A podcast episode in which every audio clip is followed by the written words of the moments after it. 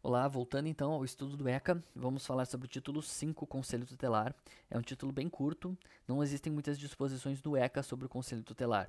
Artigo 131 vai prever que o Conselho Tutelar é um órgão permanente e autônomo não jurisdicional, encarregado pela sociedade de zelar pelo cumprimento dos direitos da criança e do adolescente. Eu já vi questões tentando confundir, dizendo que é um órgão que não é permanente, que não é autônomo, que é jurisdicional, tá? Tudo bobagem, órgão permanente, autônomo e não jurisdicional, uma questão fácil. Em cada município, em cada região administrativa, teremos um conselho composto de cinco membros, mandato de quatro anos, permitida a recondução. Aqui a gente vê que os conselheiros eles são escolhidos pela população, tá? Mandato, ou seja, nós temos uma eleição desses cinco conselheiros e eles podem ser reconduzidos ao cargo por novos processos quantas vezes eles quiserem se candidatar certo? Então, se eles forem eleitos de novo, eles prosseguem no cargo, não há limite de recondução, eles podem ser reconduzidos quantas vezes eles forem eleitos, tá? Para candidatura são exigidos requisitos, idoneidade moral, residir no município e 21 anos. Aqui muito parecido de novo com a lei eleitoral, né? A gente tem a, como se fosse o domicílio eleitoral, a residência no município e a idade de 21 anos, né? Como é o caso, por exemplo, de outros cargos públicos, uh, exemplo, por exemplo, de deputados.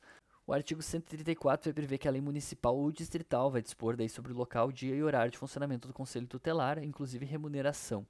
Então, como a gente pode ver, por isso que não existem muitos dispositivos no ECA, que é uma lei federal a respeito do conselho tutelar.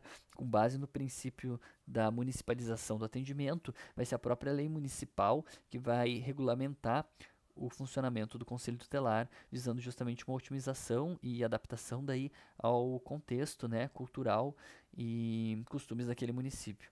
O artigo 134, porém, ele prevê certos direitos mínimos que o conselheiro tutelar deve gozar. Quais são? Cobertura previdenciária, férias anuais remuneradas acrescidas de terço de férias, licença maternidade paternidade, gratificação natalina. Ou seja, são disposições que, no meu entender, não precisavam nem existir, porque esses são direitos sociais básicos previstos na Constituição. Parágrafo único. Constará na Lei Orçamentária Municipal e do Distrito Federal a previsão de recursos necessários ao funcionamento do Conselho Tutelar e remuneração e formação dos conselheiros tutelares, certo? Nenhuma novidade. Artigo 135. Exercício efetivo da função de conselheiro constitui serviço público relevante estabelece presunção de idoneidade moral, certo? Então aqui, como a idoneidade moral é um requisito para o exercício do cargo, a pessoa que já exerceu o cargo, ela ah, começa a gozar então de uma presunção de idoneidade moral, que pode ser exercida para outras finalidades, por exemplo, uma nomeação para um cargo no Supremo Tribunal Federal, ah, ou outros cargos nesse sentido, certo? Quais são as atribuições do conselheiro?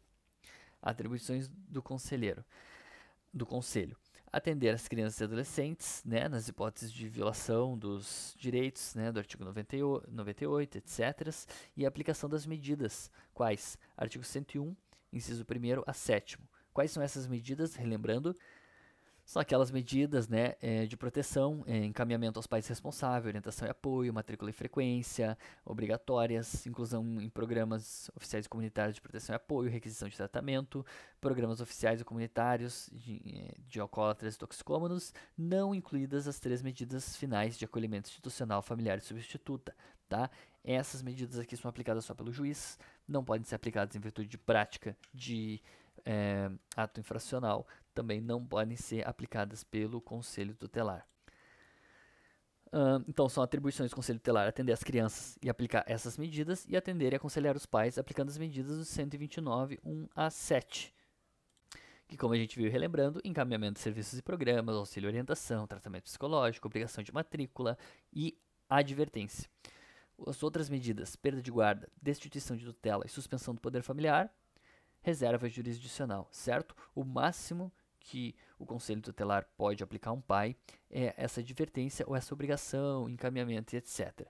E outro detalhe importante que a gente vai ver em seguida, olha só, olha só, fora o atendimento a crianças e adolescentes e aplicação de medidas, atendimento de pais responsáveis e aplicação de medidas, a terceira atribuição do Conselho Tutelar é a promover a execução das suas decisões. E como ele faz a execução das suas decisões?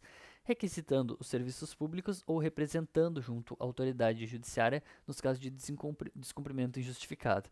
Então aqui é muito engraçado porque a execução deles, eles não executam nada, né? Porque na verdade a execução é uma representação para a autoridade judiciária em caso de descumprimento.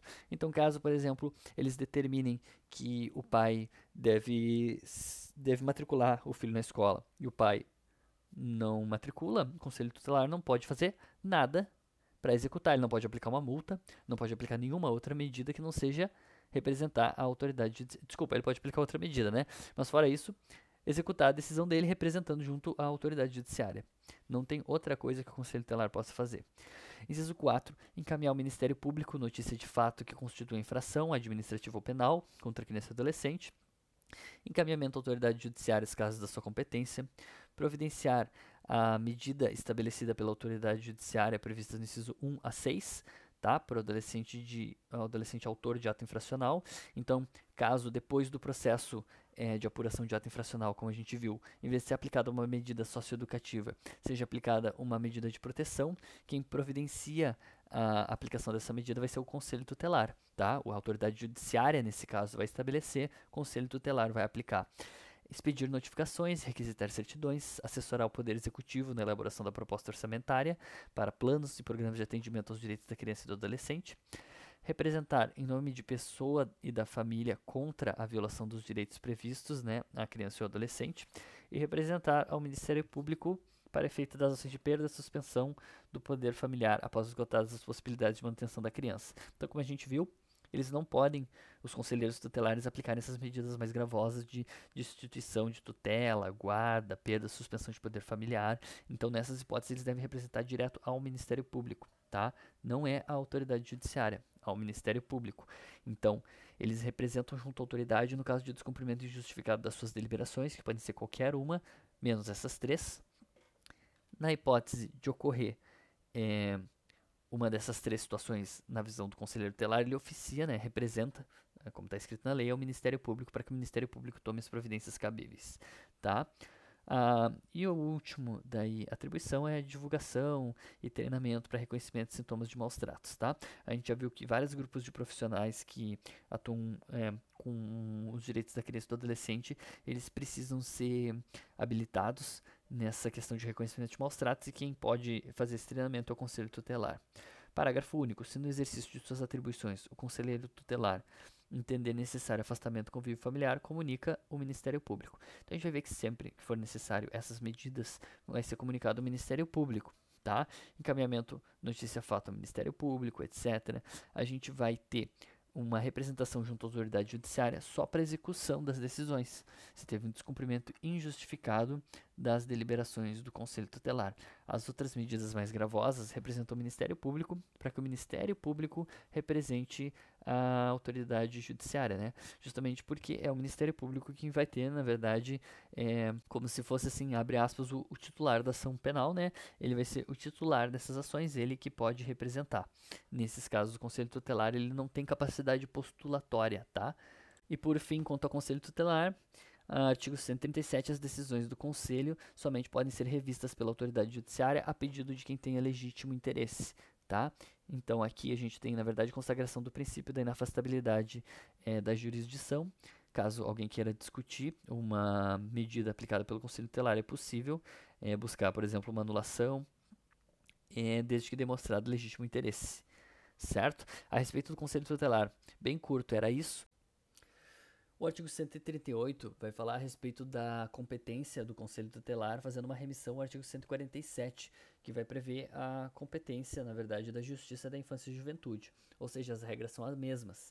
O artigo 147, como a gente vai ver, ele vai dizer que a competência vai ser determinada pelo domicílio dos pais ou responsável ou pelo lugar onde se encontra a criança ou adolescente, a falta dos pais ou responsável, sendo que nos casos de ato infracional vai ser competente da autoridade do local da ação ou omissão observadas as regras de conexão, continência ou prevenção, tá?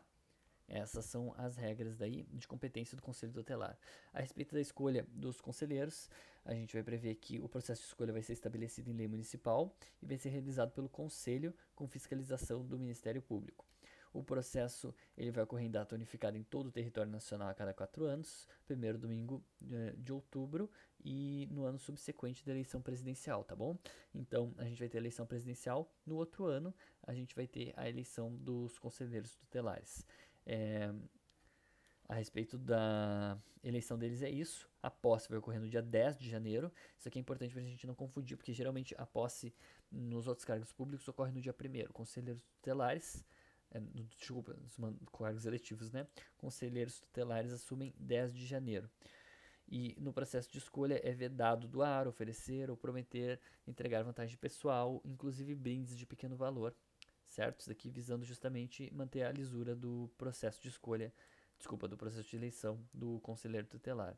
E por fim, quanto aos impedimentos, daí do conselheiro tutelar vai ser previsto que não podem é, servir no mesmo conselho marido e mulher, ascendentes e descendentes, sogro e genro nora, mesma coisa de ascendentes e descendentes, irmãos, cunhados durante o cunhadil, mesma coisa que os irmãos, e tio e sobrinho, padrasto ou madrasta e enteado. Então, basicamente, ascendentes e descendentes em linha reta, ou colateral até o terceiro grau, certo? Considerando, no caso, tio e sobrinho. Estendendo-se esse impedimento à autoridade judiciária e representante do Ministério Público em exercício da comarca, tá? Não podem ter parentesco com o Conselho Tutelar. Eh, nos casos óbvios, a gente vai entender de atuação do Conselho. A respeito, então, do Conselho Tutelar era isso. No próximo eh, episódio, a gente vai entrar daí na questão do acesso à justiça eh, e os procedimentos do ECA, tá bom? Até lá, então. Até lá. Ficou ruim, né?